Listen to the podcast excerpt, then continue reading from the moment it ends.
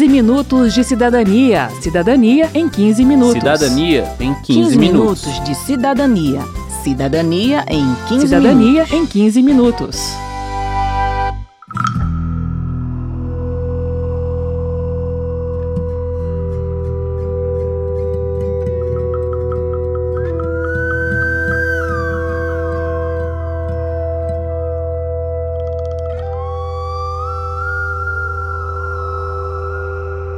A Constituição tem um capítulo só sobre a comunicação social.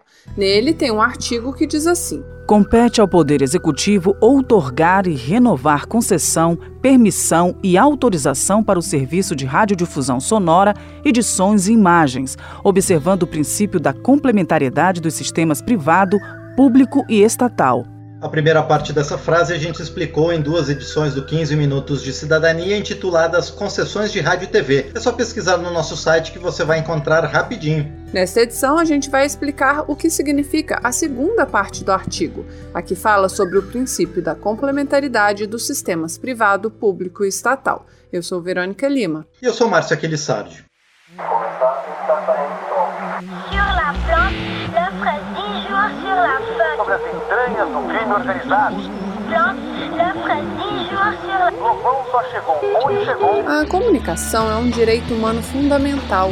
Ter acesso à informação de qualidade das mais variadas fontes com pluralidade e diversidade de vozes é um direito da sociedade. Quem afirma é a Renata Miele, que é coordenadora geral do Fórum Nacional pela Democratização da Comunicação, o FNDC. A Constituição também diz isso ao estabelecer que os meios de comunicação social não podem, direta ou indiretamente, ser objeto de monopólio ou oligopólio. Verdade, e a Renata dá um exemplo bem prático do porquê dessa diversidade. Um grande anunciante de, jorna- de programas jornalísticos, de telejornais, são empresas de saúde privada, né? planos de saúde, saúde suplementar. Então, é de se esperar que você não tenha realmente uma grande reportagem para criticar o sistema privado de saúde. Você tem um anunciante ali é um grande plano de saúde, por exemplo, né? Então, você tem alguns limites, né? Dizer que quem paga, de alguma maneira, não interfere no conteúdo, talvez não interfira diretamente, mas indiretamente acaba havendo uma interferência. A lógica, portanto, é: se quem paga interfere no conteúdo, precisamos ter veículos produzidos com diferentes fontes de financiamento e também por instituições que representam os diversos setores da sociedade. Estamos falando de pelo menos três: mercado, governo e a população em geral. Então é isso, a ideia constitucional de complementaridade dos sistemas privado, público e estatal nada mais é do que você ter rádios e TVs feitas pelas empresas privadas, como é a Globo, o SBT, a Record, a Band, etc., pelo governo, como é a Rádio Câmara, a Rádio Senado, a TV Justiça, e pela sociedade em geral, como as rádios e TVs comunitárias, universitárias e educativas. Como o modelo privado de comunicação é o que a gente já conhece bem, nós vamos focar nos outros dois, público e estatal, e na diferença entre eles. Isso, a primeira coisa que a gente precisa dizer é que, neste caso, público e estatal não são sinônimos. Por exemplo, antes da fusão entre a TV Brasil e a NBR, elas eram TVs com objetivos bem diferentes. A TV Brasil era pública e a NBR estatal.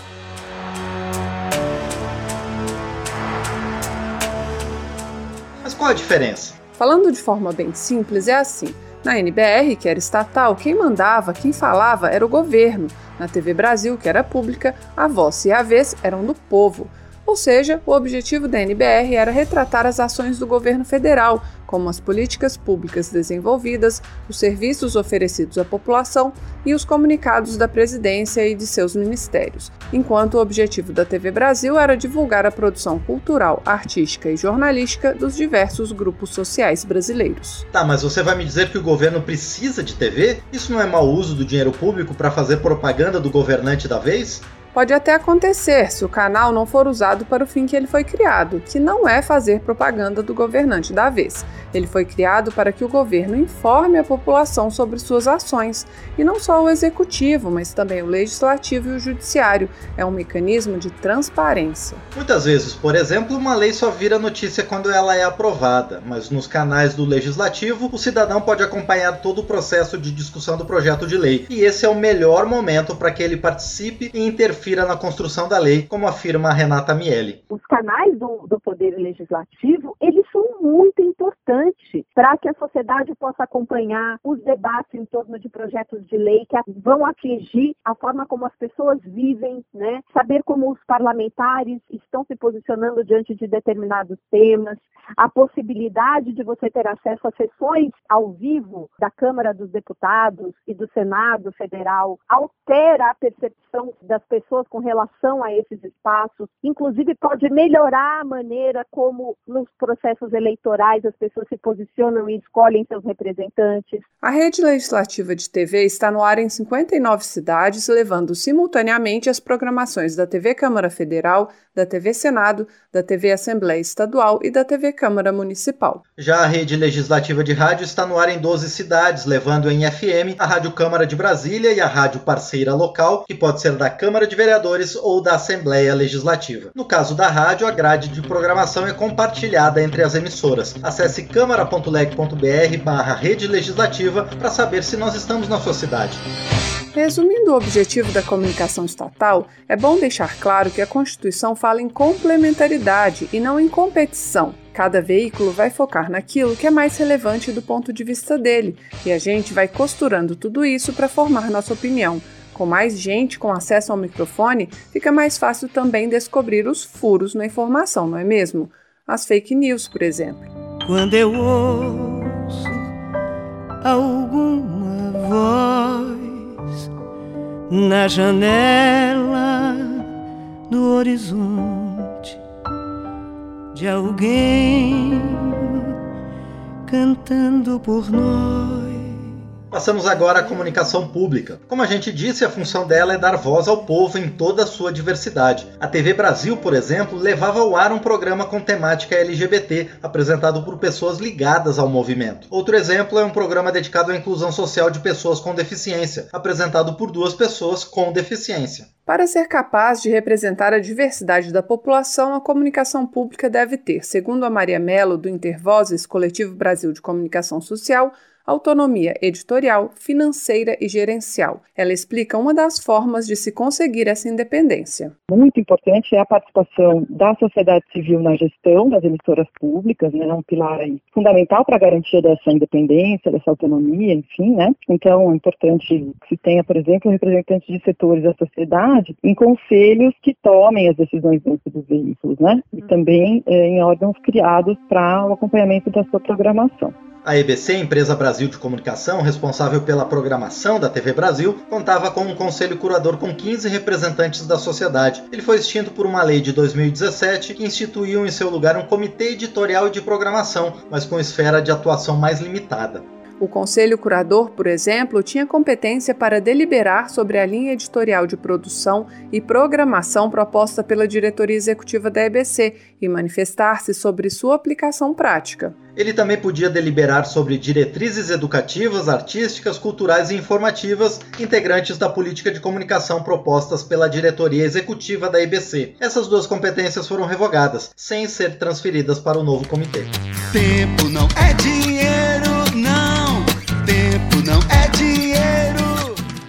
pilar para a autonomia é o financiamento, e esse é o grande nó da comunicação pública brasileira.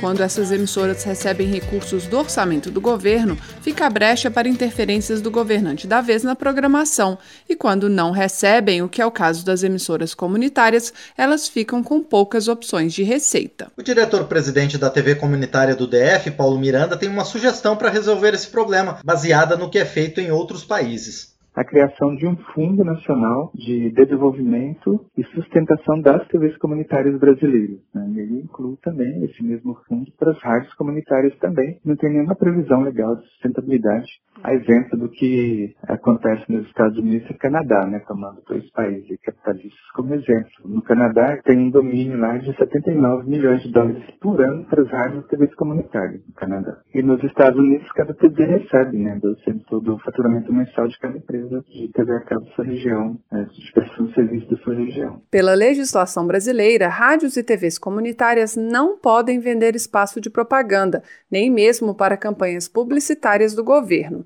E essa é uma importante fonte de renda para os veículos privados. As comunitárias podem receber verba privada na forma de apoio cultural, mas o modelo não é interessante para os anunciantes, segundo Jeremias dos Santos, presidente da Abraço Brasil, Associação Brasileira de Rádios Comunitárias. Na visão dele, a regra impede que as emissoras comunitárias se tornem um espaço interessante e possível de publicidade para os pequenos comerciantes locais. Os pequenos comércios podem ir lá e apoiar a rádio é, financeiramente, né? Só que a rádio não pode retribuir ela para dizer, por exemplo, lá, o Mercadinho de Samané está fazendo uma promoção lá do filho da mandioca, né? A rádio não pode divulgar que o mercado do seu José está fazendo uma promoção, que o quilo de arroz está, está em tantos reais, que ele pode pagar em tantas parcelas. Esse tipo de, de propaganda a gente não pode fazer, né? a gente pode só dizer, essa rádio tem o apoio cultural do Mercadinho São José. E muitos não querem apoiar justamente por causa disso, né? A rádio acaba não, não contribuindo na fomentação do comércio local, né? Um projeto de lei do deputado Bacelar, do Podemos da Bahia,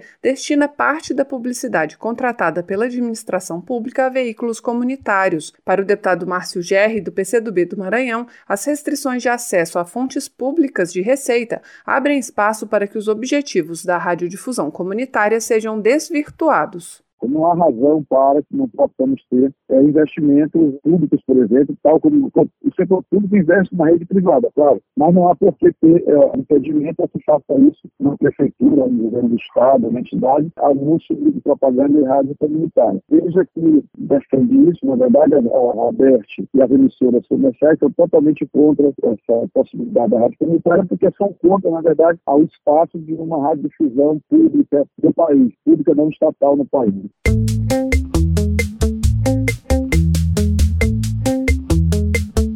A gente encerra o programa falando do Canal da Cidadania, um recurso que está disponível a todos os estados e municípios e que tem por objetivo valorizar a comunicação local. Criado por um decreto de 2006, ele é um canal de televisão aberta, digital, que, por meio do recurso da multiprogramação, permite a transmissão simultânea de até quatro programações, sem que uma interfira na outra e com a mesma qualidade de imagem. Então são quatro subcanais. Um é destinado ao poder público municipal, um ao poder público estadual e os outros dois são reservados a associações comunitárias, que deverão veicular programação local. O canal da cidadania deve ser solicitado pela administração do município ou do estado. Apesar de abrir a possibilidade de mais de 11 mil TVs comunitárias no Brasil todo, atendendo ao princípio constitucional da regionalização da produção cultural, artística e jornalística, apenas Salvador e mais três cidades baianas contam com o canal da cidadania, segundo Paulo Miranda, da TV comunitária do DF. Por que disso? A lenta burocracia para aprovação das concessões, que já foi tratada em outras edições do 15 Minutos, e as limitações de acesso a recursos, que foram tratadas na edição de hoje. Na visão do deputado Márcio Gerri, houve também negligência por parte dos movimentos sociais e resistência de outros setores da população. Quando o secretário de Comunicação da Prefeitura, nós fizemos a legislação municipal, criamos o Conselho Municipal de Comunicação, um debate absurdo com alguns setores, porque achavam que o Conselho Municipal de Comunicação era uma espécie de estabelecimento de controle, de censura, um debate, portanto, que sempre tem enviesamento assim, de preconceitos, mas nós tivemos um bom debate, foi aprovado por unanimidade na Câmara Municipal, instituímos o Conselho Municipal, mas não conseguimos dar passo adiante, por exemplo, que era a criação do canal da cidadania. Pois bem, acho que houve muita negligência dos, dos movimentos da democratização da comunicação. Porque o canal da cidadania, ele não é difícil nem caro. Ele é uma possibilidade é, que a tecnologia nos permite da, da, comunicação, que acho que não foi muito, não ficou muito visível. Assim. Acho que, no geral, nós não percebemos bem o alcance desse espaço. Quando eu soltar a minha voz, por favor, entenda que palavra por palavra eis aqui uma pessoa se entregando. Coração na boca, peito aberto, vou sangrando. Termina aqui o 15 Minutos de Cidadania, que teve produção de Cristiane Baker e João Paulo Florencio, reportagem, texto e apresentação de Verônica Lima, trabalhos técnicos de Indalécio Vanderlei, edição e apresentação de Márcio Aquilissardi. Se você tem alguma dúvida, mande pra gente. O e-mail é rádio.câmara.leg.br e o WhatsApp é 61 999 7890 80. O 15 Minutos de Cidadania é produzido pela Rádio Câmara e transmitido pelas rádios parceiras em todo o Brasil, como a Rádio Serra Verde FM FM 98,7 de Duque de Caxias, Rio de Janeiro. Você pode conferir todas as edições do programa no site radio.câmara.leg.br e no seu agregador de podcast preferido. Boa semana e até o próximo programa. 15 minutos de cidadania. Cidadania em 15 minutos. Cidadania em 15, 15 minutos. minutos de cidadania. Cidadania em 15 Cidadania minutos. em 15 minutos.